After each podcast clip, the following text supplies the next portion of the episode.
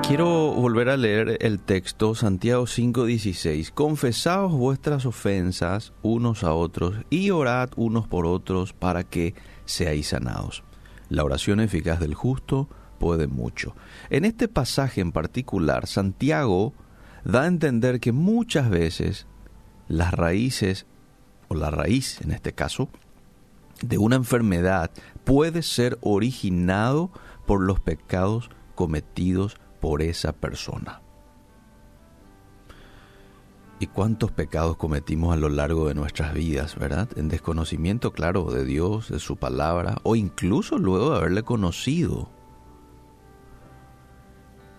Y bueno, el pecado, ¿qué es lo que te hace? Te envenena, te ensucia, te distancia, no solamente de Dios, te distancia de tus seres queridos, te insensibiliza, y finalmente te enferma. Yo no sé si ustedes recuerdan la historia con Jesús y el paralítico de Betesda.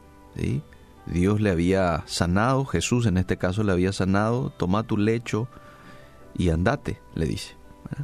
Entonces él se va y es criticado ahí por los fariseos porque justo en día sábado él va con su lecho y para aquel entonces eso este, lo llamaban trabajo a eso, llevar un lecho, ¿verdad? Y como era sábado, no tenían que ir. Entonces le criticaron al, al paralítico y le dice, ¿por qué? Y, el paralítico le dice, bueno, el, que me sanó me dijo, toma tu lecho y anda. ¿Y quién es el que te sanó? Y él ni sabía que era Jesús. Pero después Jesús se vuelve a encontrar con este paralítico en el templo. Y fíjate lo que le dice. Está en Juan 5:14. Le dice Jesús al paralítico, después le halló Jesús en el templo y le dijo, mira, has sido sanado, no peques más, para que no te venga alguna cosa peor. Según este pasaje, podemos nosotros ver de que en este caso la enfermedad de este hombre vino como consecuencia de pecado, de pecados, ¿verdad? Ahora, hay que decir también de que no es eh, eh, en todos los casos, no es que todas las enfermedades nos vienen como consecuencia de pecado, ¿verdad? No, a veces una enfermedad nos viene como consecuencia del envejecimiento de nuestro cuerpo, ¿verdad? Que es un proceso normal. A veces viene por un descuido mío, ¿verdad? Pero a veces también viene por pecado, es lo que dice la Biblia, no lo digo yo. Entonces, si este es el caso tuyo, vos identificás, ah, el mal que yo tengo probablemente también eh, vino como consecuencia del pecado, porque viví tanto tiempo alejado de Dios, a mi antojo, en desobediencia. Entonces, si este es el caso tuyo, aquí la palabra de Dios te da dos acciones a hacer para encontrar la salida. La primera, confesión unos a otros. Lo segundo, la oración unos por otros. ¿Para qué? Para que sean sanados. Estuve viendo la traducción en el griego de esta palabra sanados, y es la palabra griega iaomai, que se refiere principalmente a una sanidad física, pero también, en sentido figurado, a una sanidad espiritual. Dicen algunos comentaristas bíblicos que en este pasaje Santiago se refiere a ambos tipos de sanidad. Claro, porque el pecado no respeta nada. El pecado rompe lo que encuentra. El pecado te enferma espiritualmente, te enferma físicamente, te enferma en el alma, ¿verdad? El pecado es destructivo, pero por donde lo mires. Y donde esté allí, Él destruye todo. Me parece nomás muy interesante que la Biblia muchos años atrás ya anunció lo que hoy la ciencia ratifica. ¿Por qué? Porque hoy la ciencia confirma esto. El otro día escuché que, según un estudio realizado en una universidad muy, muy prestigiosa de Inglaterra, llegaron a esta conclusión. El 80% de las enfermedades físicas son producidas por el estrés el 80, me asustó esta, esta cifra, es muy alta. De todas las enfermedades que hay, el 80% son producidas por el estrés. Según la Organización Mundial de la Salud, no lo digo yo, lo dicen los entendidos en materia de salud, el 90% de las enfermedades son psicosomáticas. No es el 30%, el 90%. ¿Y por qué el estrés? ¿Por qué las enfermedades psicosomáticas? Por varias razones. Sí, puede ser falta de descanso, falta de buena alimentación, ¿cómo no? Pero muchas veces también por falta de perdón, por sentimientos de culpa acumulados. Sí, esto enferma gente. Por guardar tanto peso dentro mío sin compartir a nadie. No le cuento a nadie de mis cosas, yo lo guardo, yo lo tengo. Años. Esto me hace mal, esto me enferma. Nosotros originalmente fuimos creados para tener intimidad con Dios. Originalmente fuimos creados para vivir en santidad. ¿Y qué es lo que ocurre hoy en día? La gente se aparta de esto que originalmente, en lo cual originalmente fuimos creados. La gente vive lejos de Dios, no tiene intimidad con Dios, y la gente lo que menos vive es en santidad. Y hoy con la facilidad que tenemos para pecar, sí que ni, ni te cuento, ¿verdad? Hoy tenemos este, demasiada facilidad para desobedecer y para andar a nuestro antojo.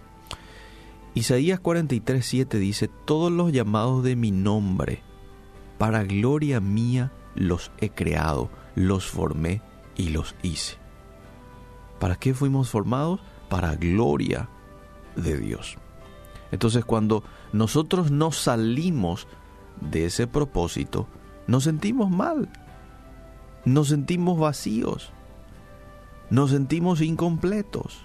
Y hoy hay mucha gente que tiene mucho dinero, tiene influencia, tiene poder. Pero si vos te vas y tenés una conversación seria con, con esa gente, allá al final te van a decir, pero estoy vacío, estoy incompleto, esto no más pico de la vida, ¿verdad? ¿Por qué? Porque no salimos de ese propósito original de Dios. Ahora, ¿a quién debo yo de confesar mis pecados? En primer lugar, debo confesar a Dios, porque siempre que nosotros pecamos contra alguien, contra algún prójimo, también estamos pecando contra Dios. Fíjate lo que le dice el hijo pródigo a su papá. Papi, he pecado contra el cielo y he pecado contra ti. Ya no soy digno de ser tu hijo. Sin duda alguna, este hijo pródigo no solamente pecó contra su papá, también pecó contra Dios. Entonces él le dice eso. Entonces, en primer lugar yo debo confesar mi pecado a Dios. Señor, perdóname.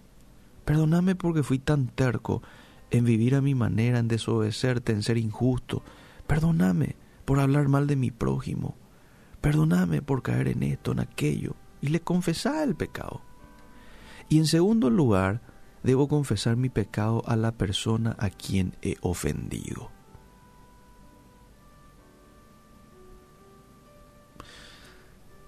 Mateo 5:23 Por tanto, si traes tu ofrenda al altar y allí te acuerdas de que tu hermano tiene algo contra ti, deja allí tu ofrenda delante del altar y anda, reconciliate primero con tu hermano y entonces vení y presenta tu ofrenda. Si le ofendiste a alguien, tenés que ir a esa persona. No me puedo ir a... Eh, vamos a suponer, yo le ofendí a mi esposa y me voy y le confieso a mi pastor y le digo, pastor, quiero decirte que le hablé muy mal a mi esposa, estoy arrepentido. Está bien, si le quiero compartir a mi pastor, genial, pero no es a él a quien tengo que ir a pedirle eh, perdón, es a mi esposa. Contra ella yo he fallado. Bueno, después hay pecados que quizás no tengan que ver precisamente con una falla contra alguien que yo quisiera compartir con... ¿Con quién podría ser? Con una persona digna de confianza. No sé quién sea una persona digna de tu confianza. Alguna persona madura en la fe podría ser. No a cualquiera tampoco, ¿verdad? Podría ser un pastor, podría ser algún consejero, podría ser no sé, algún conocedor de la Biblia que vos creas conveniente, podría ser tu hermano. Eh, pero es importante que lo confieses, porque es una manera también de romper todo argumento del enemigo que va a venir a hacerte sentir mal y a decirte, ¿qué vas a vos a hablar de Dios o qué vas a vivir en santidad? Mira tu pasado. Entonces cuando nosotros confesamos, rompemos un poco ese argumento y lo hacemos de raíz. Es importante tener a personas dignas de confianza y eso únicamente el tiempo te lo va a confirmar. Una persona prudente en su hablar. ¿sí? Son características que tiene que tener la persona que vos te vas a ir a compartirle. Prudente en su hablar, guiada por el Espíritu Santo. El pasaje dice, la oración del justo puede mucho. ¿Por qué es importante esto? que esté guiado por el Espíritu Santo la persona que te va a escuchar. Porque si está guiado por el Espíritu Santo, te va a dar consejos que viene de parte de Dios para vos. No te va a dar consejos en la carne. No te va a dar consejos de lo que Él cree. Te va a dar consejos de lo que Dios tiene para vos. Que Dios nos ayude a que podamos caminar en pro a la sanidad, a la santidad, teniendo en cuenta esta clave importante que la Biblia nos da, que tiene que ver con la confesión unos a otros.